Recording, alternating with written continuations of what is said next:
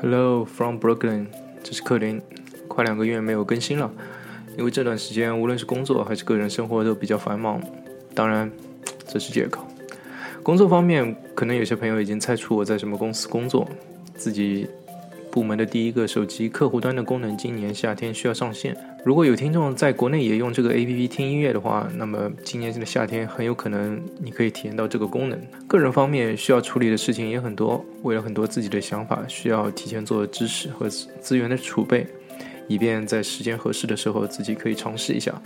所以，往往自己的一天从早上的喝着咖啡，眺望着曼哈顿的天际线，沐浴着阳光开始，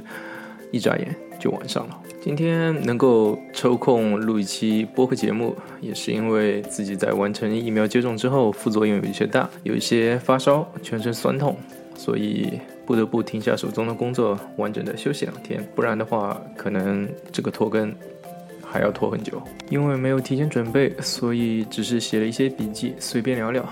围绕着疫苗疫情吧，边聊边想，这一年的疫情是怎么样重塑我们这个世界和你我的生活的。首先讲疫苗，美国在疫苗接种这一块的话，现在的进展速度是很快的。比如像纽约这样的大城市的话，已经完全开放给成年人可以去预约接种。大类上来说是 mRNA 和国内的灭活疫苗不一样，然后最主要的话是有三个。啊，药品公司的一个是辉瑞的，一个是莫德纳的，以及最新出来的强生强生，只需要打一针。大多数人和我周围的朋友在接种第二针之后，啊，出现一些副作用。具体的副作用就像得了一次感冒一样，发烧、全身肌肉酸痛。根据最新的纽约市政府的数据，百分之三十一点九的人已经完成了所有的接种。基本上，纽约的人口在八百五十万上下。那么也就是说，差不多三分之一的人已经完成了所有的接种，百分之四十四点五的人完成了至少一剂疫苗的接种。其实这个进展还是很快的，这也就是为什么在前天或者是昨天的时候，市政府发布了公告，希望能够今年的七月一日，整个城市做到重新的完全开放。此时此刻，大家应该是在五一放长假的时候。我自己一个小小的忧虑是，国内的。疫苗接种进程，因为国内的疫情管控的太好，以至于会不会有些人觉得接种疫苗没有必要？我自己的家里人或者亲戚就有些表达了这样的看法和想法。前几天在微博上看到张文宏医生在视频中讲到，世界不会这样封闭下去，也不能这样封闭下去。疫苗接种率高的国家迟早会互相开放，而且就概率而言，国境。一旦互相开放了，一定会有零星的病例输入。所以到那个时候，如果一个社会的免疫力没有达到一定程度，那么造成的危害或者是社会停摆是很严重的事情。所以千万不要赢了疫情的上半场而输了疫情的下半场。况且现在印度疫情的失控，作为邻国的我们，呃，对接种疫苗来说，其实是还是很有必要的。然后下面谈一下感想。第一就是工作的模式。在欧美一线互联网科技公司，经过这一年完全线上的工作，人们已经完全掌握和习惯了在云端工作的新形态。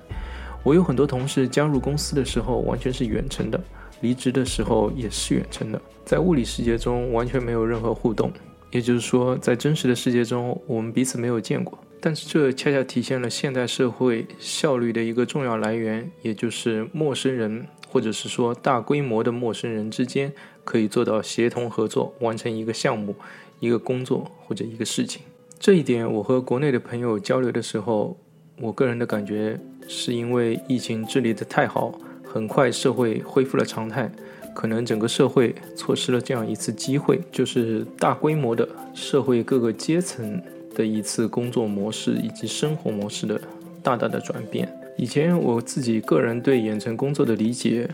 可能仅仅停留在规定的时间加入一个远程的会议，然后互相探讨一些工作的问题。但如今因为长时间大家都在不同的时区、地点，这种远程工作还加入了生活模式。比如我和国内的朋友交流，在最早爆发疫情的前一两个月。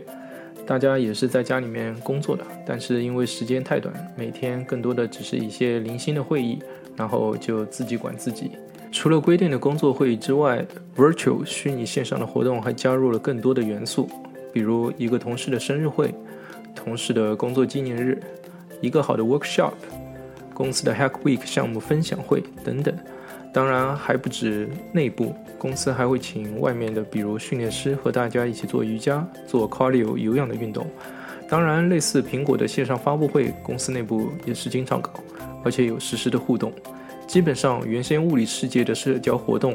都一比一的搬到了线上。我个人觉得，这对一个社会最重要的转变是人们心里对这种工作模式的认知的进化，特别是我们公司。CEO 一直对未来的工作模式有畅想，他觉得人类迟早要脱离办公室的束缚。疫情让他没有想到这个进程比他所预期早了五年来临，所以公司出台了即使疫情结束之后，仍然给员工巨大的自由度，选择在任何地方工作，叫 WFA（Work from Anywhere）。很多媒体也报道了这，身边有很多同事坚定了。做数字游民，有些年轻的工程师甚至已经去夏威夷租了 beach house，在那里工作。我个人的感想是，即使疫情结束，这种新的工作模式会真正成为一个社会合作分工的选项，被保留。一个人的远程线上工作和整个社会的远程线上工作，这就是量变到质变的过程。第二个话题依然和疫情有关，因为越来越多的线上活动。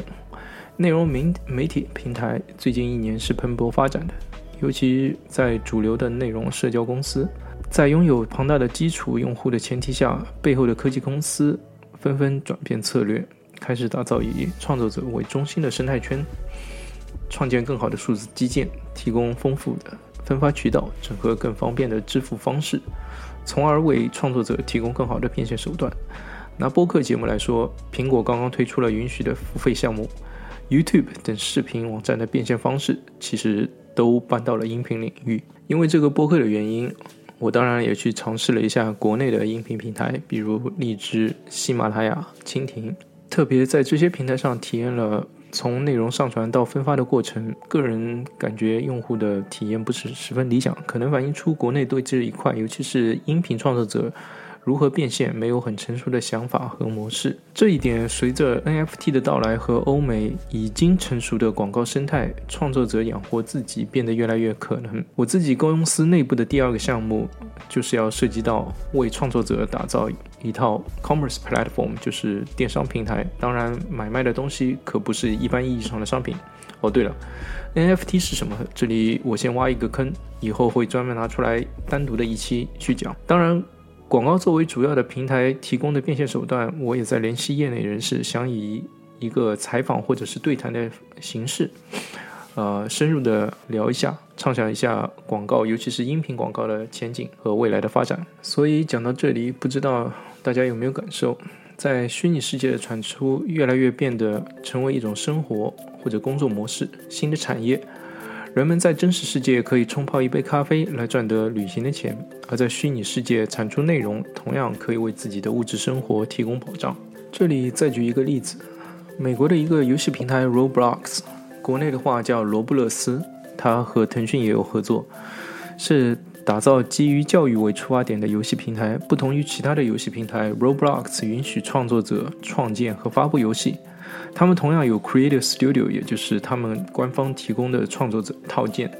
而且他们面对的用户年龄更低，Digital Generation，甚至是更年轻的零零一零后，他们会越来越习惯生产和消费虚拟内容，可能成为一个创作者，真的就是以前成为宇航员的新版本梦想。嗯，好，说到这里，就是自己经历疫情一年多以来的一点点想法，主要是和播客和内容。和自己所处的行业有关的，疫情绝对对这个世界有着很大的改变，对人的行为的影响也肯定是深远的。那么祝大家节日快乐，好吧，再见，直到下期节目之前，peace。